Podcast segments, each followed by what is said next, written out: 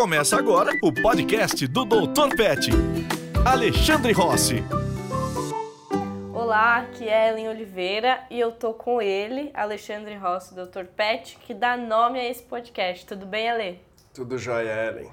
Ótimo! Hoje o nosso assunto é trauma de pets abandonados, pets que foram resgatados, como que a gente lida com esses traumas, né? A principal dúvida, é comum esses pets resgatados terem traumas? É comum sim, e a gente tem que tomar alguns cuidados, como muitas vezes não super proteger de forma exagerada ou desnecessária, porque às vezes a gente piora esse, esse trauma.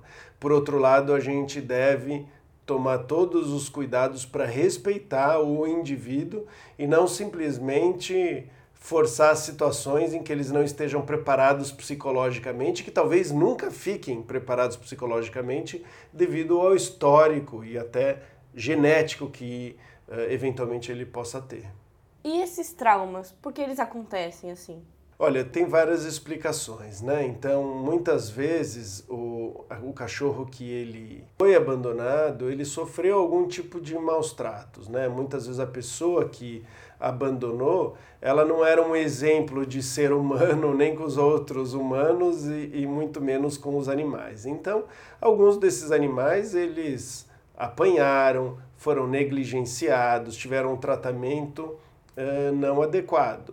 Outros que sofreram o, o abandono, eles foram uh, atropelados, eles foram pegar comida ou entrar em algum lugar e acabou tomando um chute, alguém deu um susto, brigou com outros cachorros.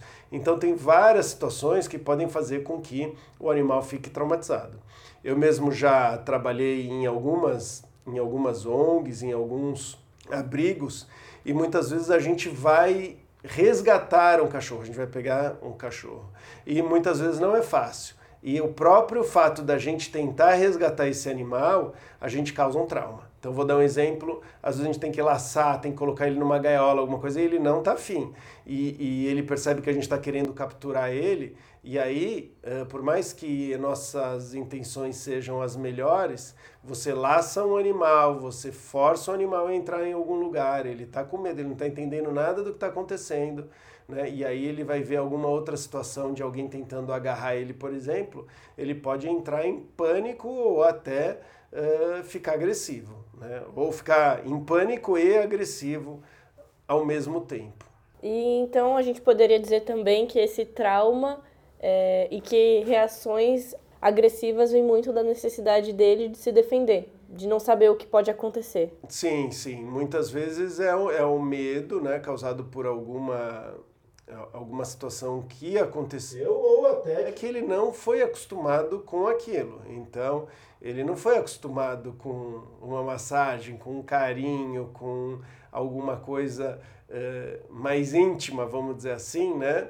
E, e aí você vai fazer para um cachorro que muitas vezes ele está mais para selvagem, né? Então, às vezes, cachorros estão preparados para ter uma relação tão íntima quanto, pelo menos logo de cara, com, com o ser humano. Às vezes eles acabam ficando com medo mesmo, até pelo tempo que eles vivem sem, sem, essa, sem esse contato. Agora, tem muitos cachorros que, mesmo sem ter tido contato com o ser humano, mesmo tendo tido vários traumas e tudo mais, eles se adaptam e estão ótimos em pouquíssimo tempo uh, com os tutores. Né? O, os cachorros eles são incríveis em relação a, a confiança, se adaptar com convívio com o ser humano. É realmente uma espécie nesse sentido ela é diferenciada. Tem até estudos que falam ali que os animais domésticos eles têm um cérebro um pouquinho mais uh, flexível e, e um pouquinho mais parecido com cérebros de animais jovens. Então eles estariam mais predispostos a aprender coisas novas durante a vida e ter mais relações. E no caso do cachorro, é um animal que foi domesticado há mais tempo e um dos que sofreu mais sofreu no sentido de que teve mais alterações genéticas indo para tudo que é lado. Que você vê, meu, é a mesma espécie, mas tem cachorro enorme, pequeno, comprido, curto, eh, que gosta de que gosta de todo mundo ou que é guarda. Então, eh, você tem uma, uma diferença genética enorme nessa espécie, né? Me lembrei aqui, né, da famosa frase que o cachorro é o melhor amigo do homem, então aí tá fazendo jus a, a esse título, né? E falando aí mais um pouquinho sobre a questão genética, eu, eu tenho essa dúvida. Uma causa de trauma é a predisposição genética? Ah, não, com certeza. O que, que acontece? O, os, os animais, através da seleção natural e até mesmo artificial, né, ou feita pelo homem ou feita naturalmente, né, sem a intenção ali, vai predispor muito o cachorro a ter traumas, medos, fobias e tudo mais. Então, uma, uma grande parte do que o animal sente, ele já tem predisposição genética. Então, vamos supor que num determinado lixão vão lá os protetores e querem dar uma vida mais bacana para esses cachorros. Então, eles vão lá e eles vão recolher sempre os cachorros que eles conseguem recolher o que, que vai acontecer? Os cachorros que estão no lixão, que não são recolhidos, são cachorros mais medrosos, porque a gente não consegue ir lá e pegar e, e dar uma vida melhor para eles. Então, quando a gente aparece lá, eles vão e se escondem, saem correndo e a gente não consegue pegar. E aí esses cachorros eles continuam se reproduzindo. E você vai, sem querer, criando uma seleção de animais mais medrosos e muitas vezes muito mais traumatizáveis até mesmo pelo medo. Então, tem vira-latas que em determinadas situações, não precisaria ser vira-lata, mas é que acaba misturando ali, né?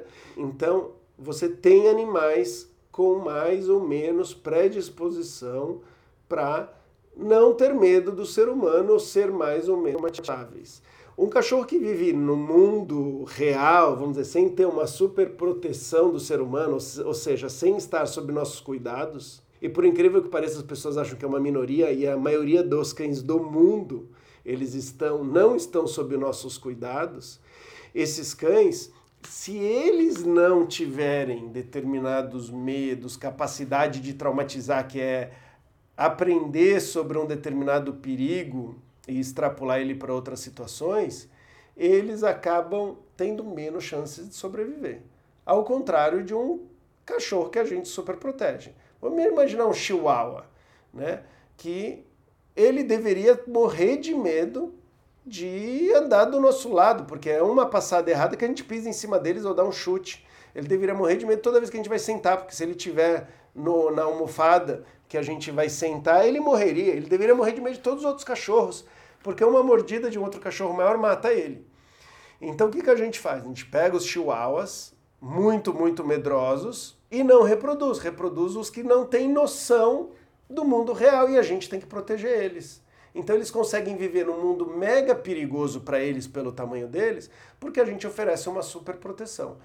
O que uh, os cachorros que estão por aí muitas vezes não têm essa super proteção. E não tendo essa super proteção, instintos uh, mais ariscos, vamos dizer, podem fazer com que eles sobrevivam. E os que sobrevivem se reproduzem, então acaba virando um ciclo vicioso e aí a genética, como você perguntou, acaba fazendo uma, uma diferença ali. E tem mais, a gente achava que era só Darwin em relação à teoria darwinista de que vão tendo mutações, tem cachorros mais medrosos e menos medrosos, e, os, e, e se você for reproduzindo esses animais mais medrosos ou menos medrosos, vai tendo linhagens específicas. Hoje em dia a gente sabe que determinados traumas eh, eles podem passar de geração para geração. Então, um cachorro, por exemplo, pode ter tido uma experiência horrível com alguém, pode ser que o filhotinho e às vezes até o neto pode carregar como se fosse um trauma, uma predisposição a trauma, porque o avô sofreu. Né? Isso é uma coisa relativamente nova, algumas pessoas apelidaram aí de uh, neolamarquismo, né? mas é, ou, é uma, não deixa de ser uma epigenética. Né? Ele, é, ele é passado não ali pelos genes em si, mas por ligações de determinados genes. Né? Aí é uma outra história, mas é importante a gente entender isso porque o tratamento de uma cadela, até do macho que cruzou com a cadela, pode interferir no comportamento dos filhotinhos. Nossa, então o negócio aí vai longe. O negócio vai longe e é válido para o ser humano também. Então, quando a gente cuida dos nossos traumas, quando a gente cuida da nossa vida, a gente pode estar cuidando da vida dos nossos netos, da saúde psicológica deles. É impressionante. Nossa, muito bom. E mudando aqui um pouco o foco, né? O nosso tema de hoje é trauma, mas a gente fala muito sobre medo. Qual a diferença de medo para trauma? Olha, hum, então, essas palavras acabam se confundindo bastante, mas eu vou colocar aqui uma proposta de explicação, que é o que a gente mais encontra na literatura, embora não é todo mundo que concorde exatamente com isso, como você vai ver assim, não é sempre tão fácil de definir, né? Então, trauma, ele está ligado, né? Quando a gente fala ali, está ligado a uma, uma fobia, um trauma, eu tive uma experiência traumatizante e que aquilo lá me faz com que eu tenha medo exagerado, fora de contexto daquela situação. Então, eu fui traumatizado por homens, né? Então, o que, que vai acontecer? Eu vou ter medos exagerados em relação aos homens, né? Agora, eu ter medo de determinadas situações é considerado normal, adaptativo, legal. O trauma é quando ultrapassa o que seria vantajoso da gente da gente saber ou ter medo, né? Então uma coisa é eu ter medo se eu estiver andando no parapeito de um apartamento alto e olho lá para baixo, eu tenho medo. Esse medo ele é vantajoso porque evita que eu faça uma besteira, né? Agora, eu fui empurrado quando pequeno ou ansiedade exagerada. Eu vou olhar para fora de uma janela do prédio e eu tô totalmente em segurança e tudo mais. Eu não consigo chegar perto da janela do prédio, né? Então aí é uma é uma fobia que pode ter sido causada por uma experiência forte demais. E o forte demais é forte demais psicologicamente. Não, não necessariamente alguém pegou e pendurou essa criança eh, de ponta cabeça falando que ia jogar ela do prédio, né? Ela pode uh, ter sido forçada, ter tomado um susto numa situação que ela não correu nenhum perigo. E mesmo assim ela pode desenvolver né, um medo exagerado por causa de uma determinada experiência. Bom, então a gente tem aí o trauma, né, que é um, uma situação que realmente a pessoa foi colocada e isso gerou um gatilho pro, pro resto da vida dela. E o medo é mais quando a gente encontra alguma coisa que pode afetar a nossa segurança, posso dizer assim. Isso, o trauma ele é um medo exagerado e o que, que é o, o que, que é o medo, né? O, o trauma é uma situação que gerou um medo exagerado. E o medo é alguma coisa que te protege, mas quando ele está exagerado, ele atrapalha a sua vida, principalmente se aquele estímulo que você ficou com medo, ele está presente na sua vida. Então, ah, eu morro de medo de tubarão, vamos supor. Fiquei com trauma de tubarão porque assisti um filme e aí a pessoa só viu aquilo lá e ficou com trauma. Só que ela não mora na praia, ela não pega barco, ela não dá. Tá beleza. Embora tenha pessoa que tem medo, mesmo sabendo entrar numa piscina, ela imagina que tem um tubarão. Mas tudo bem, né? Vamos dizer, menos, menos mal. Agora, uma pessoa que tem um trauma, ela vive de pesca, ela tá sempre ali no mar e tal, ah, pode acabar com a vida da, pode acabar com a vida da pessoa. E um cachorro, por exemplo, pode ter trauma de estouro de escapamento de moto. Acabou com a vida desse cachorro se ele mora na cidade. Porque você vai dar qualquer volta, tem barulho de moto, ele vai associar o escapamento de moto com moto, e moto tem tudo que é lugar, e toda hora que ele vai passear ele tem medo, daqui a pouco ele não vai querer sair de casa, porque ele tem essa fobia, ele teve esse, esse trauma. Né? Agora, um animal, um border collie que está lá, correndo atrás das ovelhas, está lá no meio do mato, tá sei lá o que e tal, e ele tem um trauma de escapamento de moto, ele provavelmente não vai ter a, a vida super afetada. Agora, às vezes, um animal que é facilmente traumatizável, aí ele pode começar a desenvolver traumas para um monte de coisa. Né? Então ele vai lá e às vezes não é tão específico. Ele começa é um cachorro que ele é facilmente, ele desenvolve fobias com facilidade em relação a barulhos. Aí ele mesmo estando lá no mato correndo atrás de ovelha, quando tiver uma tempestade e tiver raio ou trovão, ele pode entrar em pânico e começar a associar que qualquer chuva pode dar trovão, vento forte dá trovão. E aí a vida dele está prejudicada também. Bom, vamos aí já esse exemplo, né, do, do animal que tem trauma do escapamento de moto. Entre outros traumas também, né? Você comentou de maus tratos, falta de socialização, enfim. Como a gente pode lidar com isso? Uma das coisas que a gente deve fazer é respeitar o animal.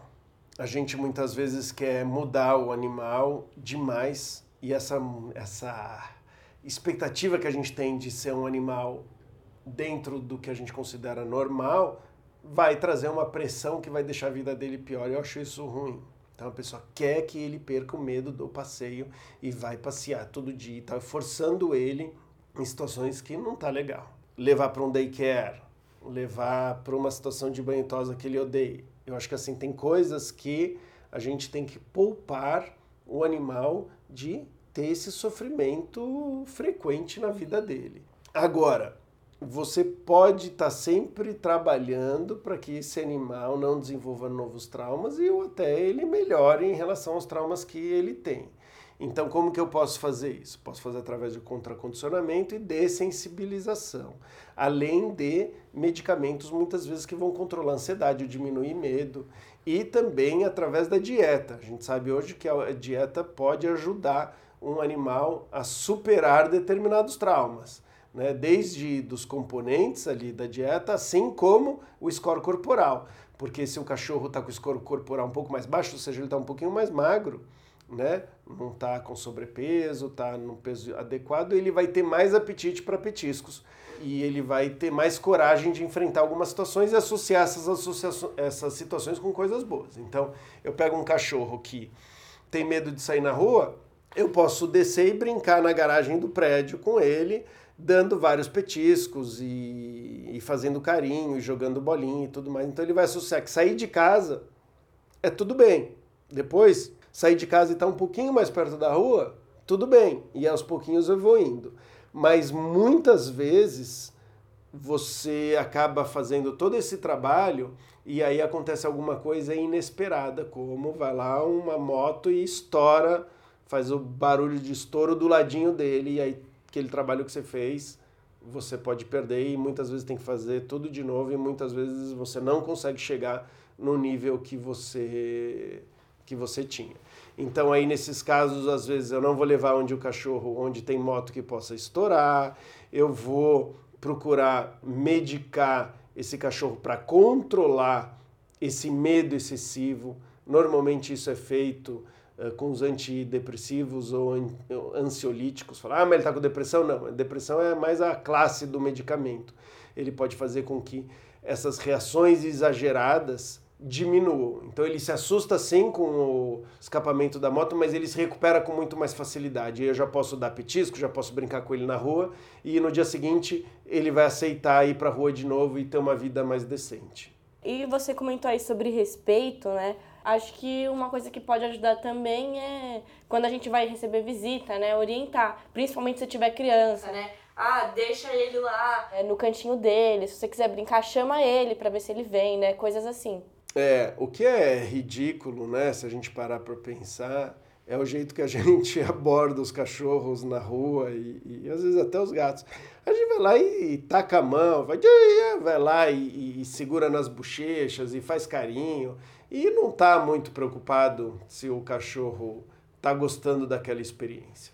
Eu tenho uma amiga, chama Kim Brophy, ela deu uma, é uma super amiga minha, americana, e ela deu uma palestra no TED sobre assédio sexual e o que a gente faz com os cães. Então ela falou de uma experiência que ela teve, né, muito triste e tal, mas que ela simpatiza com os cães que não estão preparados para serem tocados, cariciados, colocar a mão, a, a, cara bem perto, abraçar, segurar. E o tutor que deveria estar tá, é, responsável por evitar esse abuso fica bravo se o cachorro não tá afim, se o cachorro evita, se o cachorro rosna e tenta se defender da situação.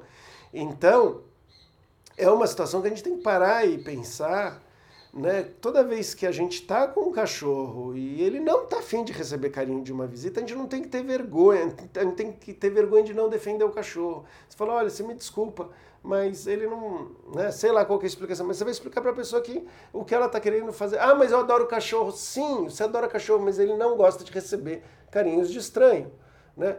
Tem um biscoitinho aqui, você quer dar um biscoitinho? Um biscoitinho ele aceita, tal. Ah, mas todos os cachorros gostam de mim. Olha, senhor, senhora, me desculpa, mas você não vai colocar a mão no, no cachorro. Eu tenho que ser, eu tenho que ser firme, eu tenho que defender esse cachorro. E a mesma coisa eu devo fazer com cachorros que estão na rua, né? E aí mais uma vez chama, pergunta para o tutor, vai lá, faz um carinho, vê se ele está afim.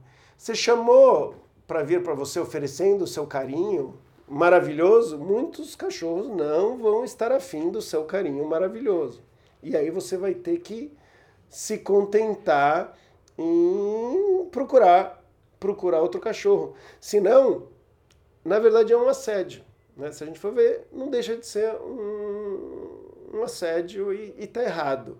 É duro para as pessoas que adoram cachorro, e a gente vai lá e é, é duro de ouvir isso, é, mas pensa bem, né? Se coloca no lugar do cachorro. Você já está com medo, você já está tal, e vem todo mundo. Essa Kim Brophy, essa minha amiga, de um, um dia ela chegou e começou a passar a mão na minha cara e, e, e puxar meu cabelo e tal, olhando super perto. Ela ficou completamente louca. Sai, Kim, o que, que você está fazendo? Né? O que, que você está fazendo tal? E aí eu descobri que ela começou a fazer isso com várias pessoas, para as pessoas sentirem o que um cachorro provavelmente esteja sentindo quando a gente faz isso. Tem cachorro que adora e aí não tem problema nenhum. Aí, pelo contrário, faz, aproveita, rola no chão. O Bartô, por exemplo, se você não faz isso, ele fica ofendido, né? Ai, sim. Nossa, muito bom esse experimento da sua amiga. é horrível, é, é horrível. E você fala, meu, o que, que essa pessoa. Eh, né? Eu já conhecia ela. Se, se fosse um desconhecido, seria pior ainda. Tem amigo, né? Tem um amigo super querido, o Lionel Falcon. né? Um fotógrafo super, super querido e tudo mais.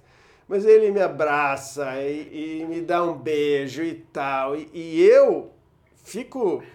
Leonel, calma, meu mano, vem cá. Eu já, fico, eu já fico desconfortável. Eu gosto pra caramba dele, mesmo assim, eu fico desconfortável. Então imagina um, um, um cachorro que tem medo de aproximação e todo mundo vem, olha lá e vem na direção. Ah, cachorro, pelo amor de Deus, né? Me protege. Aí o tutor vai lá, vai lá, não, ele gosta de carinho, não, não, né? não tá certo. Tadinho dos cachorros. E acho que uma coisa aí que a gente não comentou muito e que pode ajudar é sobre a alimentação, né? Você falou bem por cima. Como que ela pode ajudar? Então, a alimentação ela pode ajudar bastante, né? Uh, o mais, a parte mais óbvia, na verdade, é imaginar o seguinte, que um animal que esteja sobrealimentado e tem medo, vamos pensar do ponto de vista evolutivo, eu tenho que sair da caverna caçar e caçar é perigoso. Se eu não estou com gordura suficiente, eu vou morrer de fome, eu preciso me arriscar, eu não tenho jeito, eu tenho que ir lá. E então faz com que a gente tome mais risco e seja mais corajoso quando a gente tem uma necessidade de fato. E essa necessidade de fato a gente pode criar no, no, no cachorro. Como? Mantendo ele no peso adequado, né? não deixando ele com sobrepeso. Então o que, que vai acontecer? Ele não só vai ter mais coragem de ir atrás do, do petisco, como o cérebro dele vai estar mais focado no petisco, e quando a gente foca numa coisa, os outros estímulos eles diminuem de, de importância. É normal quando a gente está fazendo uma, algum exercício, alguma coisa que você está focando, você nem lembra que música que estava passando, você esquece das outras coisas. Então você aumenta e melhora essa concentração, diminuindo os outros estímulos. E quando o cachorro consegue essa, essa recompensa, essa, esse petisco, esse petisco ele vai estar tá mais gostoso, ele vai estar tá mais valioso. E aí aquela situação ela vai ser mais positivamente marcada. Então essa é a maneira, vamos dizer assim, mais clara da gente usar a alimentação. Fora isso, uh, existem suplementações ou tipos de alimentos que vão fornecer muitas vezes mais, por exemplo, aminoácidos que vão colaborar para a produção de, por exemplo, serotonina, como o triptofano, por exemplo. Então ele, alguns cachorros podem ter mais medo, serem mais traumatizados, muitas vezes por uma deficiência nutricional ou que pelo menos um, uma quantidade a mais de determinados elementos na ração, de nutrientes, podem facilitar com que o cérebro daquele cachorro volte a uma situação de mais uh, normalidade. E outra coisa aí também que foi pouco comentada, que pode ajudar né, no tratamento, é a terapia medicamentosa, né? A terapia medicamentosa para cachorro é uma polêmica no Brasil e, infelizmente, existe um exército enorme de pessoas que olha para isso como se fosse uma loucura do ser humano querer medicar cachorro. E os nomes não ajudam. Então a gente fala antidepressivo, fala, imagina, né? As pessoas não respeitam nem a depressão do outro, fala, cara, você tem tudo, você tem dinheiro, você é bonito, você é sei lá o que e tal, como que está deprimido? Ah, eu vou te levar lá na favela, eu vou te levar, eu vou te levar para as pessoas que estão morrendo de câncer, para você parar de ser é, mesquinho e querer mais. Então, a depressão já tem um tabu no ser humano. Quando a gente fala que um animal pode estar precisando de um antidepressivo, nem que seja para depressão. A pessoa fala assim: o tutor ficou louco. A loucura é do ser humano, não do animal. Não está certo fazer isso. E a verdade é que, na minha experiência e de muitos dos meus colegas, você pode melhorar drasticamente a qualidade de vida de muitos dos cachorros que a gente não consegue ver uma outra opção. Tem cachorro que tá bom, ele tem medo, ele vive, ele tem medo de sair do apartamento, ele tem medo de ir na rua, ele tem medo de tudo, mas se ele for para uma fazenda, ele ficaria bem? Sim, mas às vezes não tem ninguém numa fazenda que vai levar esse animal. Então você vai ter que avaliar o custo-benefício de dar o remédio. Porque na situação, numa situação perfeita, ideal, muitos desses animais teriam possibilidade de ter uma outra vida, mas às vezes não dá. A maioria dos casos não dá. A maioria dos casos não dá. E aí ficar vivendo no mundo imaginário enquanto o animal sofre e você não está ajudando de todas as maneiras que você pode fazer, para mim isso é um equívoco. E aí uma outra coisa, a pessoa fala: "Ah, mas eu vou medicar o cachorro, ele vai ficar dopado". Não, não é verdade. Tem medicamento e tem doses que podem deixar o cachorro dopado, é verdade. Mas tem muitos medicamentos e muitas doses que vão fazer o contrário, vão fazer o cachorro poder passear, poder brincar, curtir coisas que ele não teria condições pela pelo cérebro, pelo tratamento, por tudo. Agora, usar como uma coisa que vai salvar tudo e que eu não vou fazer nenhum outro trabalho, ou não vou adequar minha vida, ou não vou mudar a rotina e fazer todos os esforços para eu conseguir também ajudar de outras formas, aí tá errado. O problema é que droga, de uma maneira geral, é muito prática, muito fácil, né? E tem muitas drogas baratas. Enquanto que eu mudar minha casa, eu fazer exercício com o cachorro, eu contratar um especialista em comportamento, tudo isso dá mais trabalho e é mais caro. Então, todos os trabalhos que a gente pega em termos de uh, especialistas recomendando a medicação, eles sempre falam assim: a terapia comportamental ela é fundamental e a gente não deve depender só da terapia medicamentosa. Então esse cuidado ele é passado através de toda a literatura, acredito eu, que até pela facilidade do medicamento. Então a pessoa pode usar como uma muleta e aí as pernas vão ficando mais fracas e não é o que a gente quer. A gente quer um cachorro que seja mais ativo em termos de passear, de ter uma vida rica de estímulos e tudo mais, e não um animal que eu vou encher ele de, de, de, medicamento e ele vai ficar, como eu falei aqui, entre aspas, aqui, o, o dopado e ele parou de latir, ele parou de fazer as coisas que estavam me incomodando. Não é essa a ideia. A ideia, né, pelo menos na minha conduta né, e, e, e da cão cidadão, é sempre argumentar em relação ao bem-estar e do mundo possível que a gente pode dar para o animal. Não de um mundo imaginário, fictício, que a gente não consegue colocar em prática, de fato. Bom, a gente viu aí então, ó, só recapitulando, várias formas né, de lidar com os traumas e os medos. A gente viu aí o respeito a empatia, tanto nosso com o cachorro, quanto com as outras pessoas né, que vêm visitar. Então, aí também é, colocar o nosso instinto de protetor dos animais para defender os interesses deles. A gente falou aí um pouquinho sobre sinais de desconforto, falamos sobre as nossas expectativas, falamos sobre contracondicionamento e dessensibilização, sobre o auxílio da alimentação, falamos sobre terapia medicamentosa, foi muita coisa. E vamos supor aí que o cachorro progrediu, ele tá bem, tá vivendo com o melhor bem-estar que ele poderia ter no momento. Eu devo me preocupar com esse medo voltar? Ele pode voltar? Ele pode voltar. Ele pode, infelizmente, ele pode voltar. É, como eu falei, a gente pode ter tanto predisposições genéticas a traumas, então esses traumas podem acontecer de novo e de novo. Existem uh, momentos da vida do cachorro que às vezes ele está mais predisposto a, a, a, determinados traumas por mudanças mesmo uh, neuroquímicas e, e, e, tudo mais. Então pode sim acontecer. O que, que a gente sabe, né? Através dos estudos aí uh, científicos, que existem períodos que o cachorro não só ele está predisposto a traumas, mas ele pode estar tá em períodos predisposto a você vacinar contra traumas, né? Como que é a vacinar? Não é a vacina propriamente dita de, de dar uma injeção com antígenos, mas sim da gente dar experiência em determinados momentos da vida do cachorro. E de uma maneira geral a gente poderia dizer, e dos gatos também, né? Em três meses de cachorro e dois meses de gato. Até três meses de vida do cachorro é quando a gente faz todo esse trabalho e aí tem mais chance dele perdurar o resto da vida.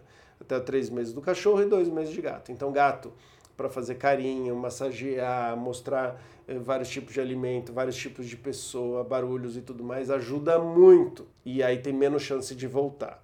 No caso dos animais que a gente não teve essa possibilidade, ou mesmo fazendo isso, eles têm determinados medos e tudo mais, existe uma recuperação, é, é uma recuperação até no inglês, né, no, no, português eu não tenho certeza como se fala, mas é uma, é uma recuperação espontânea do medo. Então, pode ser que você fez um belo de um trabalho, do cachorro sair, dele ver outras pessoas, associar com coisas boas e tudo mais e tal. Não teve nenhum trauma, você simplesmente parou de fazer aquele trabalho. De forma espontânea, esse medo ele pode voltar, tá? Outra coisa que acontece, a pessoa pode estar feliz da vida que estava dando medicamento e ficou fazendo treino, dessensibilização, contracondicionamento, contratou especialista e o cachorro está ótimo. Aí ela vai começar a reduzir o, o medicamento. E aí ela vai lá, reduz, reduz, reduz, e o cachorro continua bem. Ela falou, rum, maravilha. Mas às vezes, sem querer, ela colocou o cachorro de volta numa situação traumatizável. E aí acontece um estímulo e ele volta, por exemplo, a ter medo. Outros casos, por mais que você tenha se esforçado, quando você vai tirar a medicação, o, o medo volta. Então, a medicação às vezes não é só um tratamento momentâneo, às vezes é um tratamento contínuo. Como que a gente vai saber? Na maioria das vezes fazendo alguns testes de diminuir, de aumentar, de ver, porque às vezes a pessoa mudou de vida e está levando ele todo dia para passear e está passeando um monte e tudo mais. E esse passear um monte, ele está tendo não só estímulos, mas atividades físicas e tudo mais que também vão ajudar a ter um cérebro, vamos dizer, mais saudável. E aí você tira a medicação e está tudo maravilha. Aí ela vai pro teve algum problema e tudo mais, mudou de casa e tal, e o cachorro não está tendo esses estímulos e tudo mais, ele volta a ter o problema. Então pode pode sim voltar e cachorros que não tinham determinadas fobias podem aparecer. Agora uma mudança muito brusca de comportamento, a gente desconfia né, de que pode ter algum problema neurológico, pode ter tido alguma situação de dor crônica alguma outra coisa que possa estar acontecendo. Então, mudança repentina de, de comportamento, a gente também deve investigar se pode ser alguma outra causa. Bom, então aí além de, de todo o processo né, que a gente faz, é, quando terminar o processo, observação, se manter sempre ligado aí no cachorro. Isso, e muitas vezes é o seguinte, é, é, é você manter para sempre aquilo lá. Então, meu cachorro tem medo de pessoas, então eu vou sair com, com biscoitinhos no, no bolso e quando encontrar pessoas, as pessoas vão dar, as crianças vão dar o petisquinho, não vou deixar as pessoas fazerem carinho, vou conviver com o treinamento contínuo e muitas vezes com uma medicação contínua. E muitos desses medicamentos podem ser dados durante a vida toda do cachorro. E é importante conversar com o médico veterinário em relação a isso. É a mesma coisa em relação às pessoas, tá? Existem drogas que são por determinado tempo, que você não deve dar, por exemplo, um corticoide. Você vai dar um corticoide, você não pode ficar dando por muito tempo, você vai acabar com, com o cachorro. Mas tem outras drogas que seria como você não enxerga bem, você usar óculos, né? Ah, então usei óculos um mês, vou parar de usar? Não. Não, provavelmente você vai. Você pode fazer os exercícios para vista, você pode fazer tudo, mas o óculos é o que vai te trazer mais perto de uma normalidade legal, que é ver o mundo né, em 4K. é exatamente isso, né? Ele tá falando aqui, apontando para mim porque eu uso óculos. Eu é... também, eu também.